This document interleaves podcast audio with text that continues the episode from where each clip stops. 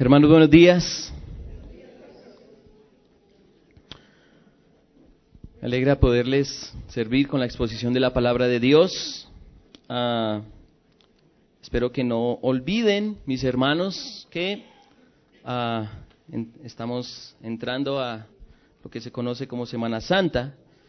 El día jueves y el día viernes vamos a estar aquí en la iglesia de 4 de la tarde a 6 de la tarde. Y el próximo domingo vamos a tener a lo largo de la mañana tres sesiones de predicación. Vamos a estudiar el libro de lamentaciones. Entonces, hermanos invitados, 4 a 6 de la tarde, jueves y viernes, y la mañana del domingo vamos a deleitarnos con la exposición en un seminario sobre lamentaciones. Por lo pronto vamos a ir al Evangelio según Mateo, capítulo 8.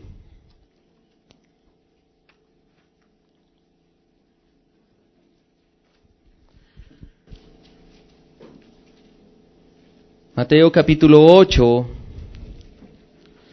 Y vamos a estudiar en el favor de nuestro Dios los versículos 18 al capítulo 9, versículo 9. Mateo capítulo 8, versículos 18 al capítulo 9, versículo 9. Espero que todos estemos allí con las escrituras. ¿Estamos en la lectura? Sí, bien. Vamos a orar a nuestro Dios. Padre Celestial, Padre, a lo largo de esta semana fuimos más sabios que tú. Fuimos arrogantes al pretender satisfacer nuestros deseos antes que los tuyos. Cada día, Padre, nos dejas ver lo pecadores que somos, lo necesitados, lo urgidos de la muerte y la resurrección de tu Hijo. Padre, por eso anhelamos, Señor, que reveles a Jesús con este mensaje. Necesitamos escuchar las palabras de nuestro Señor. Necesitamos escuchar de aquel que nos ha salvado, que nos ha redimido, de aquel que nos humilla, pero también de aquel que desea para nosotros vida en abundancia.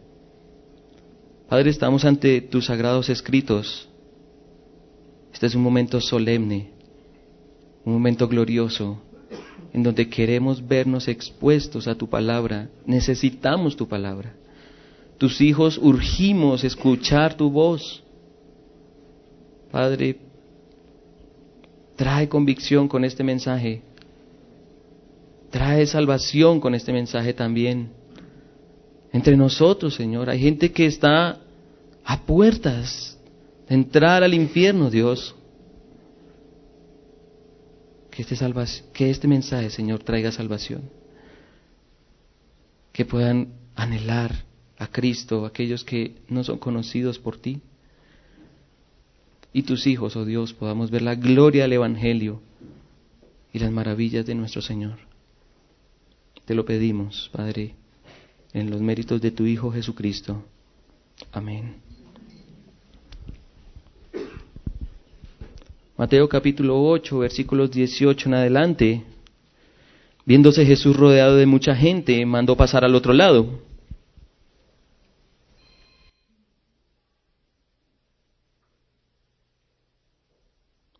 ¿Ya apagaron el celular? Gracias.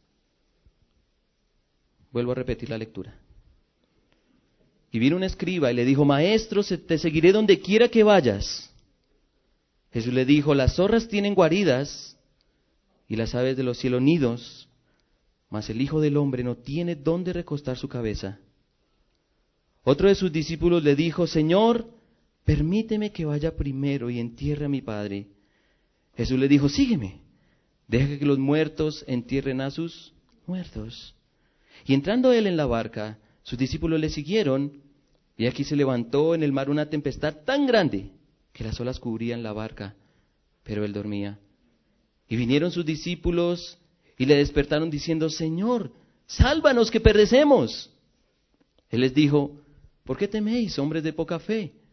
Entonces levantándose, reprendió a los vientos y al mar, y se hizo grande bonanza. Y los hombres se maravillaron diciendo, ¿qué hombre es este? Que aun los vientos y el mar le obedecen. Cuando llegó a la otra orilla, a la tierra de los Gadarenos, vinieron a su encuentro dos endemoniados que salían de los sepulcros, feroces en gran manera, tanto que nadie podía pasar por aquel camino. Y clamaron diciendo, ¿qué tienes con nosotros, Jesús, Hijo de Dios? ¿Has venido acá para atormentarnos antes de tiempo? Estaba paciendo lejos de ellos unos, un hato de muchos cerdos, y los demonios le rogaron diciendo, si nos echas fuera, permítanos ir a aquel hato de cerdos. Él les dijo, id.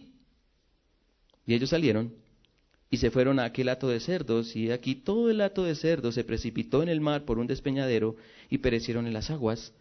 Y los que los apacentaban huyeron y vinieron a la ciudad, contaron todas las cosas y lo que había pasado con los endemoniados, y toda la ciudad salió al encuentro de Jesús. Y cuando le vieron, le rogaron que se fuera de sus contornos. Entonces entrando Jesús en la barca, pasó al otro lado y vino a su ciudad. Y sucedió que le trajeron un paralítico tendido sobre una cama, y al ver Jesús la fe de ellos, dijo al paralítico, Ten ánimo, hijo, tus pecados te son perdonados.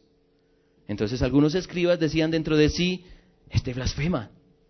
Y conociendo Jesús los pensamientos de ellos, dijo, ¿por qué pensáis mal en vuestros corazones?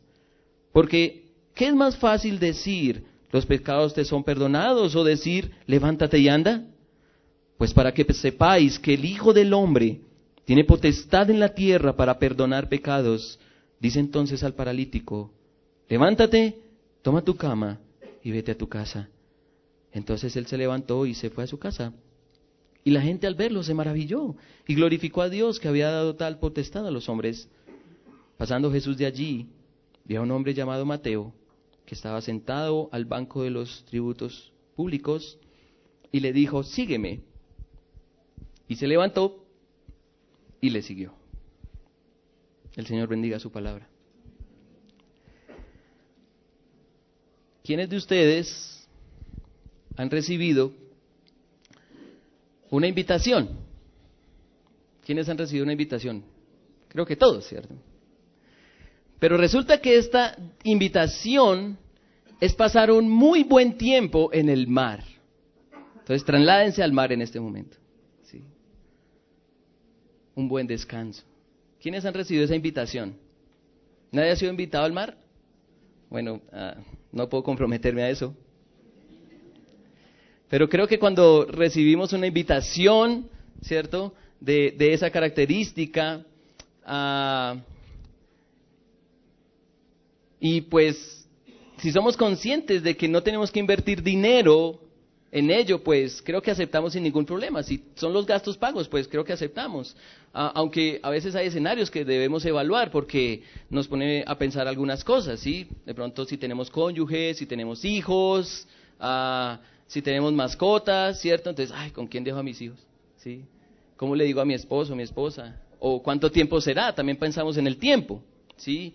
Como que entramos en un dilema porque se ponen en riesgo ciertas novedades que hacen a parte de nuestra vida. Claro, si la invitación es total en donde pudiéramos ir toda la familia, hasta con mascotas, ¿sí?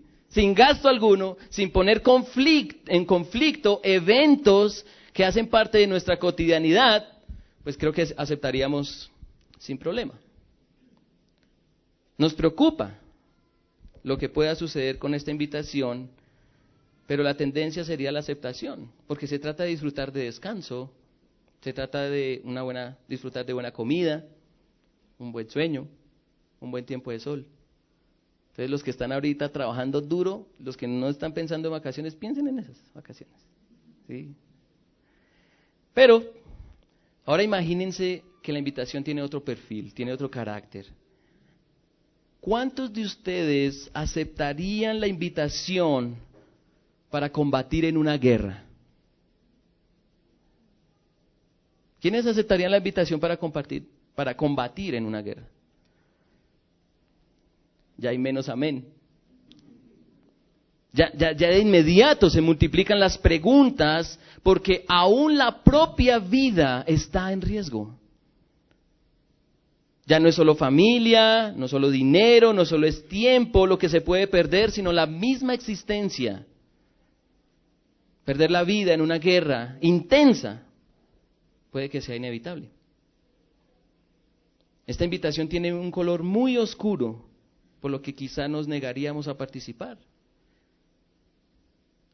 Y eso que estamos hablando de una invitación, que cuando es un llamado obligatorio sin reservas, ¿sí? a la guerra. Wow. Pero ciertamente, mis hermanos, la primera invitación es acogida, sin ningún problema, porque trae bienestar, calma, trae tranquilidad. Mientras que la segunda invitación genera incertidumbre, zozobra, miedo, preocupación, cuando se pone en riesgo lo que amamos, lo que anhelamos, lo que deseamos, nuestras vidas entran en estado de shock. Cuando se nos invita a disfrutar de unas buenas y agradables vacaciones, puede, puede que como seres humanos cambiemos un poquito, un poco. Pero cuando se nos invita a una guerra y participamos en esa guerra, no vamos a ser los mismos. De hecho, si llegamos a participar en esa guerra, vamos a ser completamente diferentes. Completamente diferentes. Unas vacaciones sin que, sin que tengamos que arriesgar algo nos dará quizá más fuerzas para seguir con nuestras vidas o nuestra rutina de vida. Pero una guerra, una guerra será todo lo contrario. Nos podrá dejar exhaustos, temerosos, heridos, traumatizados y en el peor de los casos, muertos. Y mis hermanos, lo que muestra la Biblia es un llamado que tiene el carácter de la segunda invitación. Es una invitación a morir. Una invitación a dejar todo cuanto pueda ser nuestra seguridad y nuestra confianza. Una invitación a dejar todo aquello que usted pueda amar. Una invitación a dejar que otro sea el que tenga el control absoluto de su vida. Una invitación que pone su vida en un riesgo inminente. Una invitación a que todos sus ídolos sean puestos en evidencia y sean destruidos. Una invitación que cambiará su vida por completo y que con seguridad no volverá a ser la misma. Una invitación que no puede ser tomada a la ligera, porque no se trata de unas bellas y plácidas vacaciones. Es una invitación que lo llevará a disfrutar más bien de unas vacaciones eternas o de un tormento eterno. Todo está puesto en riesgo con esta invitación, aún sus convicciones, aún lo que cree. Lo que puede ser su seguridad y tranquilidad se convierte en su duda y su desilusión. Pero lo que puede ser su incertidumbre y desilusión se puede convertir en su mayor tesoro. Toda la humanidad ha recibido esta invitación. Toda la humanidad. Nadie que haya pasado por esta tierra no puede decir que no oyó de esa invitación. Desde la caída de Adán, desde la caída del hombre hasta hoy, la invitación, esa invitación ha estado disponible para todo ser humano. Pero pocos la aceptan. Pocos la aceptan. Aquí podemos haber reunido, no sé, unas 200, 150 personas.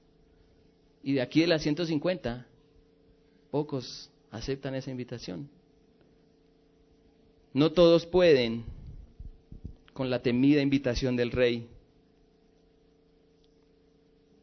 Porque seguir a Jesucristo es entrar en una tempestad. Porque no es fácil seguir a un rey divino que genera temor en el hombre. No es fácil seguir a un rey que implacablemente va a destruir nuestros ídolos. ¿Y cómo es que desarrolla el texto esa idea? A partir de dos explicaciones. Y vamos a ver el texto, cómo se desenvuelve en dos ideas. Uno es entender quién es el rey. ¿Quién es el rey? Entendiendo quién es el rey. Y segundo, entendiendo el llamado del rey. Esas son las dos ideas y las dos explicaciones. Entender quién es el rey y entender el llamado del rey. Una pregunta común para todos es, ¿quién es Jesús? ¿Quién es Jesús? ¿Cómo se muestra Cristo en el pasaje? Los discípulos del Señor son los primeros que hacen esa pregunta. Versículo 27 al final.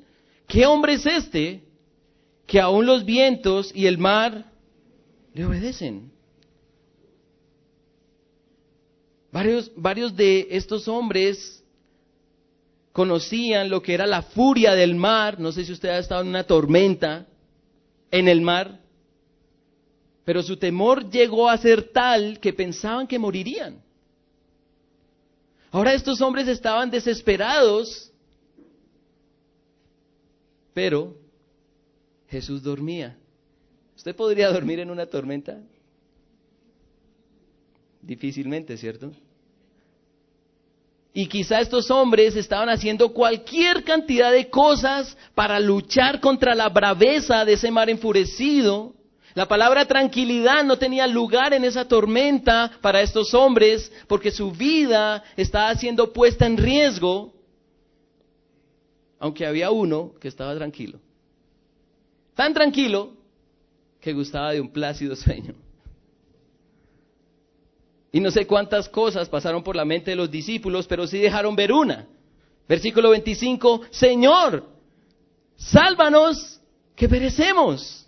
Había miedo en ellos, porque su vida estaba en riesgo.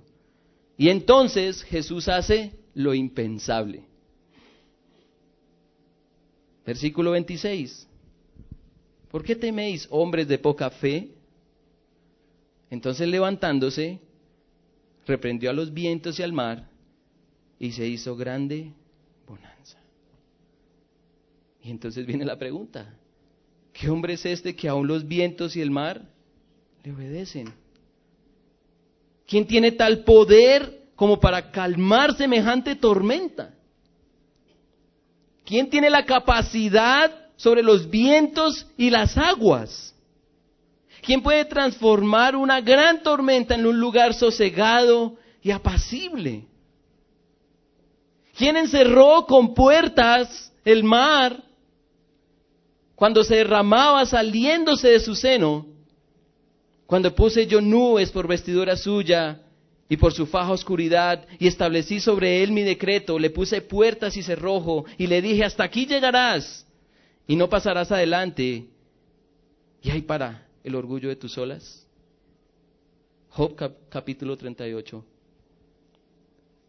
Los que descienden al mar en naves y hacen negocios sobre las aguas, ellos han visto las obras del Señor y sus maravillas en lo profundo.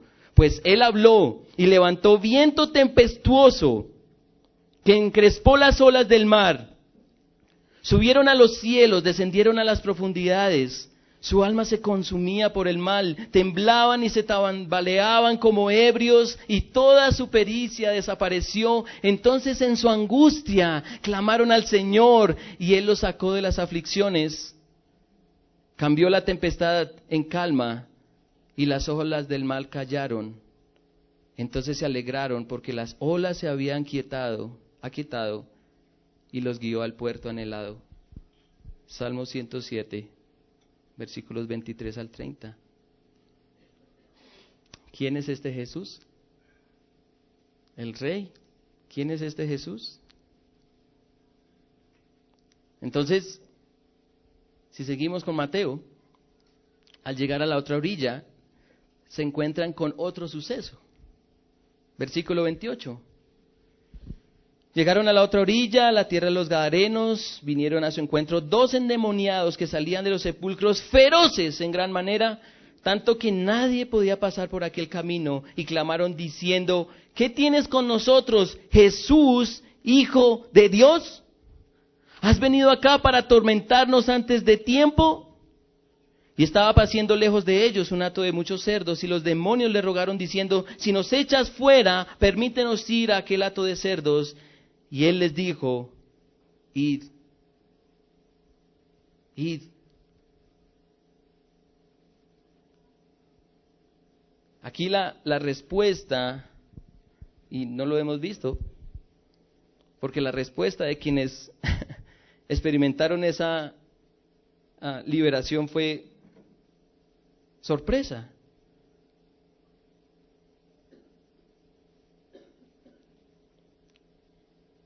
Y lo interesante es que no les llamó la atención que Jesús haya liberado a los demonios, esos que apacentaban ese hato. Y cuando fueron a avisar a la ciudad, no, les llamó la atención. De hecho, como que no les importó que Jesús haya liberado a esos endemoniados. ¿Qué les importó? Que sus recursos se vieran en riesgo. Versículo 33, y los que los apacentaban huyeron y vinieron a la ciudad, contaron todas las cosas y lo que había pasado con los endemoniados, y toda la ciudad salió al encuentro de Jesús, y cuando le vieron le rogaron que se fuera de sus contornos. Jesús estaba poniendo en riesgo la economía de los gadarenos. No obstante, los demonios dieron una declaración contundente. ¿Qué tienes con nosotros, Jesús, Hijo de Dios. Y muchos, muchos pueden tener poder sobre los demonios. Los discípulos del Señor tuvieron ese poder. Pero que los demonios reconozcan al rey es otra cosa. Jesús generó temor en estos demonios porque sabían quién era Él y qué podía hacer con ellos. Pero también generó temor en los gadarenos porque puso sus recursos en riesgo, puso sus recursos en peligro. ¿Quién es este Jesús? ¿Quién es este Jesús? Y nuevamente, el Señor se embarca de regreso a Capernaum.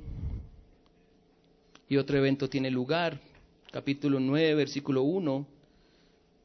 Entrando Jesús en la barca, pasó al otro lado y vino a su ciudad. Y sucedió que le trajeron un paralítico tendido sobre una cama. Y al ver Jesús la fe de ellos, dijo al paralítico, ten ánimo hijo, tus pecados te son perdonados. Entonces algunos escribas decían dentro de sí, este blasfema. Y conociendo Jesús los pensamientos de ellos, dijo, ¿por qué pensáis mal en vuestros corazones? Porque ¿qué es más fácil decir, los pecados te son perdonados? O decir, levántate y anda. Pues para que sepáis que el Hijo del Hombre tiene potestad en la tierra para perdonar pecados, dice entonces al paralítico, levántate, toma tu cama y vete a tu casa. Entonces él se levantó y se fue a su casa y la gente al verlo se maravilló, temió y glorificó a Dios que había dado tal potestad a los hombres. Y creo que el centro de, atención de esta porción que acabamos de leer es el versículo 2 Ten ánimo, hijo. Tus pecados te son perdonados. Y eso desata todo un conflicto allí, tanto que murmuran de él. Pero Jesús afirma lo impensable. Versículo 6, pues para que sepáis que el Hijo del Hombre tiene potestad en la tierra para perdonar pecados. Y ciertamente, es más fácil decir los pecados te son perdonados, porque pedir a un paralítico que se levante y lo haga es un acto que trasciende a las palabras.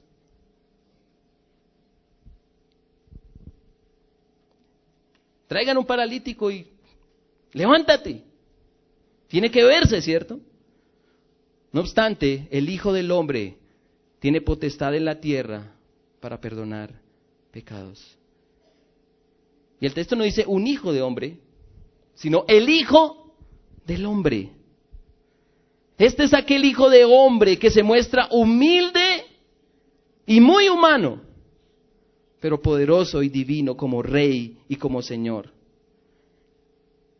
Este es aquel hijo del hombre, y lo leímos en Daniel, que le fue dado dominio, gloria y reino para que todos los pueblos, naciones y lenguas le sirvieran. Su dominio es dominio eterno, que nunca pasará, y su reino uno que no será destruido. Él es aquel que tiene la potestad de decir, yo, yo soy el que borro tus rebeliones por amor de mí mismo, y no me acordaré de tus pecados.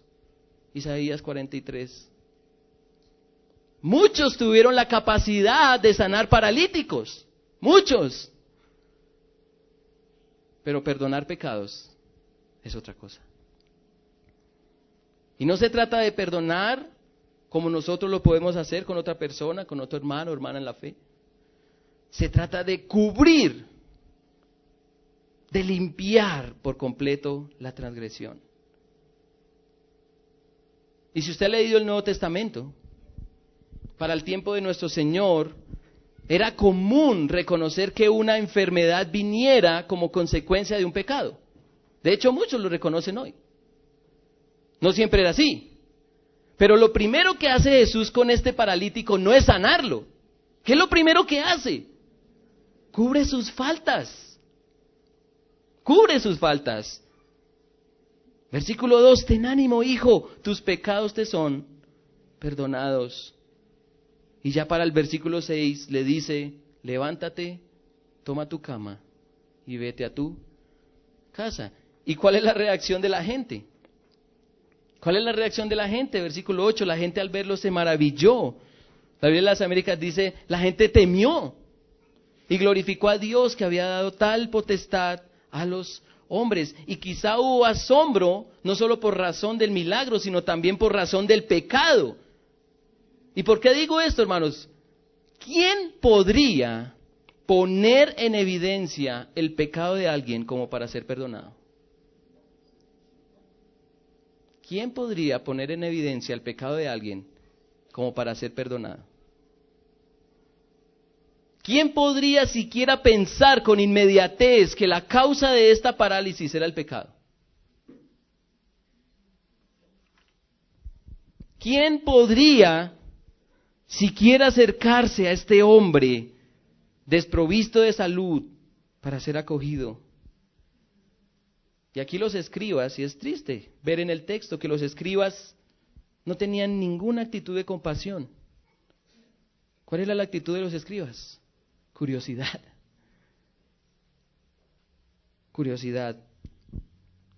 Pero Jesús con toda seguridad dice, pues para que sepáis que el Hijo del Hombre tiene potestad en la tierra para perdonar pecados.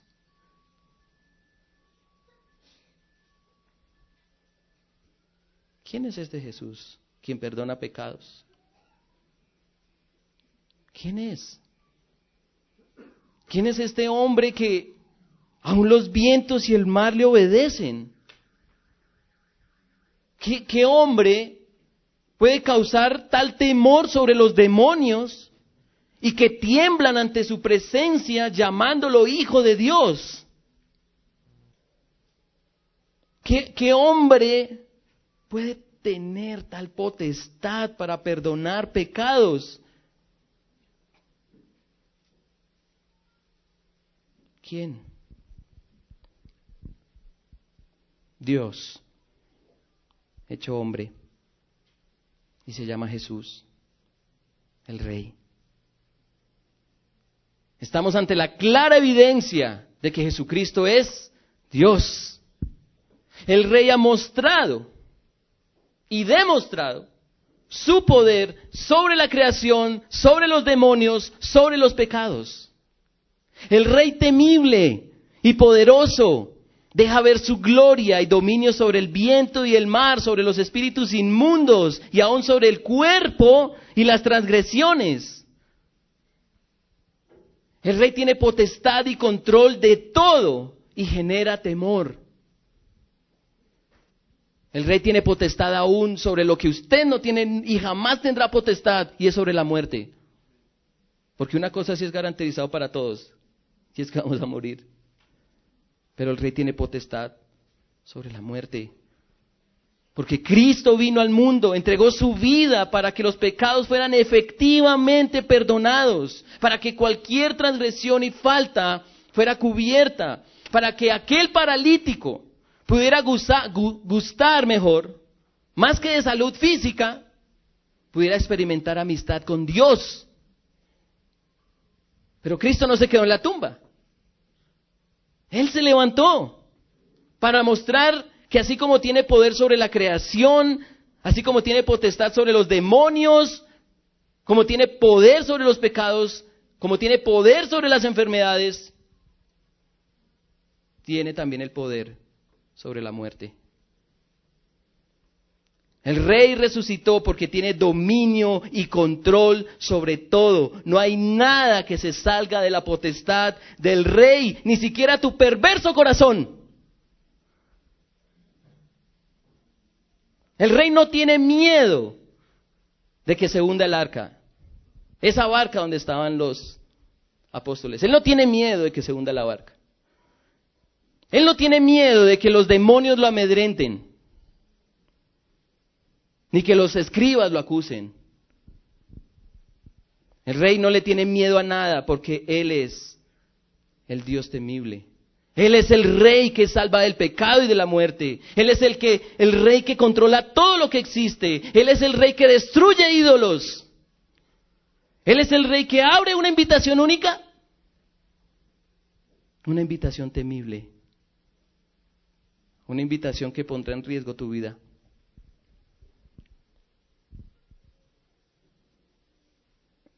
Y entonces entendamos ese segundo punto entendamos el llamado del rey. Ya sabemos quién es Jesús. Ya sabemos quién está llamando.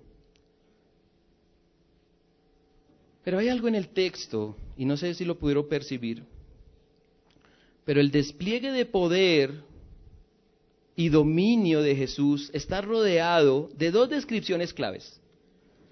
El primero, o la primera descripción, está en los versículos 18 al 22 del capítulo 8. Viéndose Jesús rodeado de mucha gente, mandó pasar al otro lado y vino un escriba y le dijo, Maestro, te seguiré a donde quiera que vayas. Jesús le dijo, las zorras tienen guaridas y las aves de los cielos nidos, mas el Hijo del Hombre no tiene, no tiene dónde recostar su cabeza. Otro de sus discípulos le dijo, Señor, permíteme que vaya primero y entierre a mi padre. Jesús le dijo, sígueme, deja que los muertos entierren a sus muertos. Miren lo interesante, un, un escriba, dice el versículo 19, un hombre conocedor de la ley, que tiene reputación ante el pueblo de Israel, toma la iniciativa. ¿Sí? Maestro, te seguiré donde quiera que vayas. Él quiere seguir a Jesús, él quiere seguirlo. Pero ¿qué le contesta el rey? ¿Qué le contesta? Las zorras tienen guaridas, las aves de los cielos nidos, mas el Hijo del Hombre no tiene dónde recostar su cabeza. Ahora es un discípulo, versículo 21, uno que está interesado en seguirlo, le pide algo. Dice, maestro, permíteme que primero vaya y entierre a mi padre. Él quiere seguir a Jesús, él desea seguir a Jesús. Pero ¿qué le contesta el rey? Sígueme, deja que los muertos entierren a sus muertos. ¿Qué es lo que está diciendo el texto? ¿Y cómo se conecta la idea de la manifestación de poder de Jesús con el deseo de algunos de seguirlo? Bueno, seguir a Jesús implica entender que Él es Dios. y que todas las situaciones son puestas en riesgo. Jesucristo se muestra como Dios y contrarrestra todos los ídolos de aquellos que pretendían seguirlo. El rey conmueve los cimientos de aquello que puede generar en nosotros seguridad y esperanza. Y es por eso que seguir a Jesucristo es entrar en una tormenta, porque no es fácil seguir a un rey divino que genera temor en el hombre. ¿Ustedes seguirían, de verdad, seguirían a un hombre que no tiene ni dónde recostar su cabeza? ¿Lo seguirían? ¿Seguirían a ustedes a un hombre que ni siquiera les permitiría enterrar a su padre? ¿Lo seguirían? Ay, pastor, pero eso no es literal. Entonces lo voy a poner en estas palabras. Seguirían a un hombre que pondría en evidencia tu idolatría, que pondría en evidencia tu corazón. Porque la seguridad de los discípulos era la barca en esa tormenta.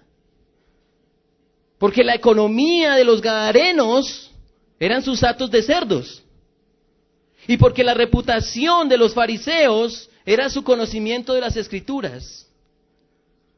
Ustedes seguirían a un hombre que por fe les pide confiar en que Él es Dios y tiene el poder de salvarlos de la condenación sin importar los pecados que hayan cometido? ¿Seguirían ustedes a un hombre que por fe les pide confiar que Él es Dios y tiene dominio sobre todo lo creado? ¿Seguirían ustedes a un hombre que por fe les pide confiar en que Él es Dios y que pueden perder sus ídolos?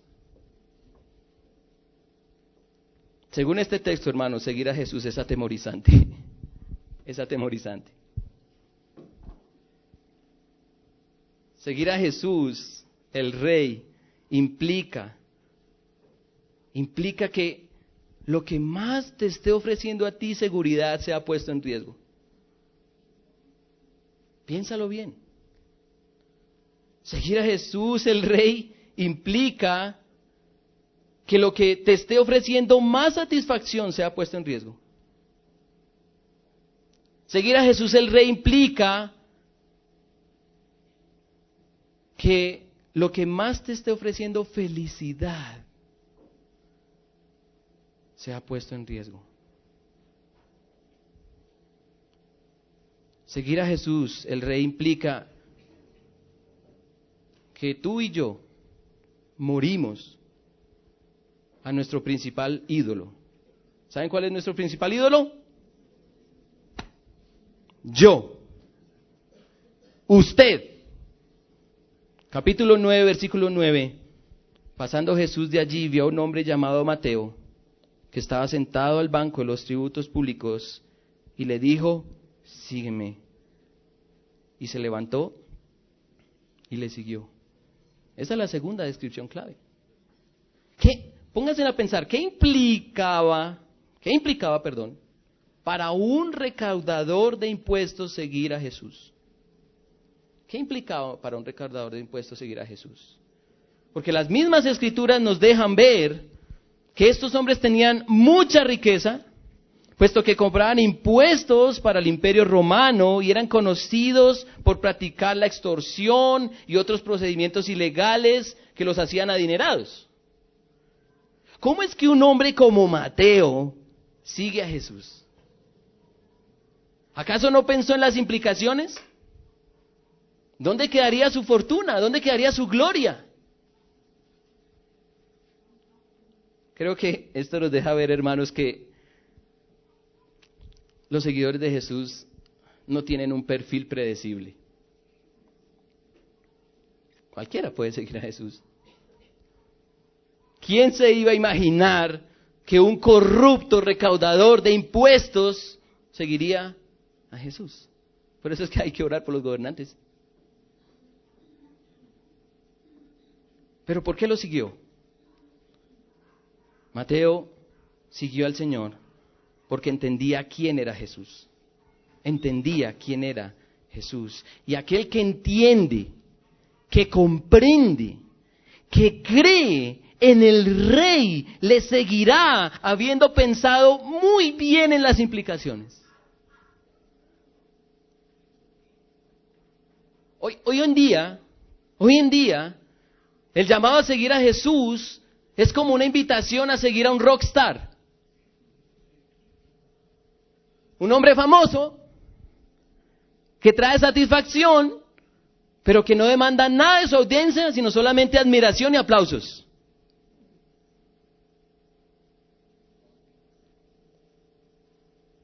Necesitamos entender quién es Jesús para seguirlo. El rey demandará nuestras vidas por completo, porque Él entregó la suya por nosotros. Seguir a Jesús es creer que con Él estoy juntamente crucificado. Y ya no vivo yo. Ahora vive Cristo en mí. Y lo que vivo en la carne, lo vivo en la fe del Rey. Porque Él me amó y se dio a sí mismo por mí.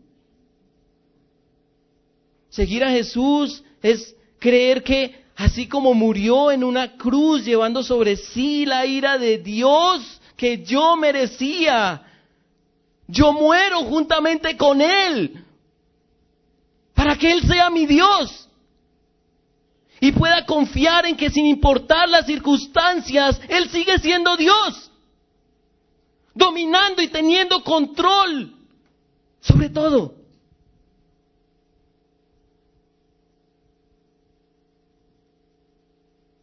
Seguir a Jesús es ver caer con, contundencia todos mis ídolos y experimentar el dolor de arrancar todos mis deseos y anhelos terrenales para que Él sea mi Dios y mi anhelo. Seguir a Jesús es entrar en una tempestad porque no es fácil seguir a un rey divino que genera temor en el hombre. ¿Quieren seguir a Jesús? ¿Alguien quiere seguir a Jesús? ¿Sí? Cuidado. Cuidado. No sea que el rey temible te quebrante la salud para dejar ver lo frágil que eres y desees un cuerpo glorificado.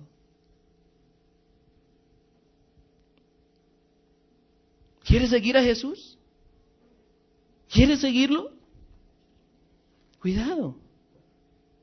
No sea que el rey temible quebrante tu economía para dejar ver lo pobre que eres y desees que Él sea quien sustente tu vida a su manera. ¿Tú quieres seguir a Jesús? ¿Quieres seguir a Jesús? Cuidado, cuidado. No sea que el rey temible Quebrante tu familia para dejar ver a tu ídolo cautivante, de forma que Dios sea tu todo.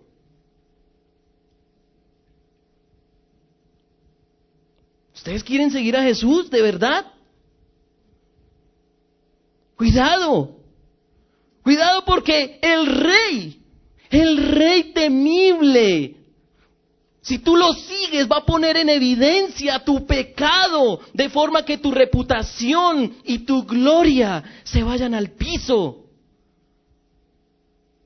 Pero para dar paso a su perdón y restauración.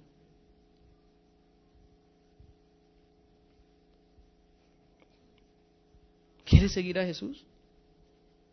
Cuidado, cuidado.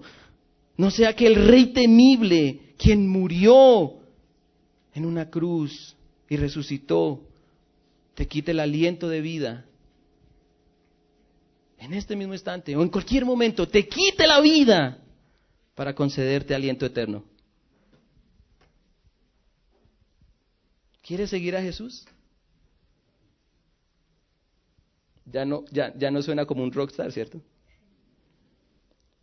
¿Quieres seguir a Jesús? Póstrate. Póstrate ante Jesús. Y dile al mundo y a Él, Cristo, tú eres mi Dios, en ti confío, haz conmigo lo que te plazca, destruye mis ídolos, cuales quieran que sean, hazlo sin importar el dolor, porque tu consuelo y salvación son mayores. Cristo Señor, eres mi temor, eres mi miedo, eres mi Señor, eres mi Dios. Te seguiré.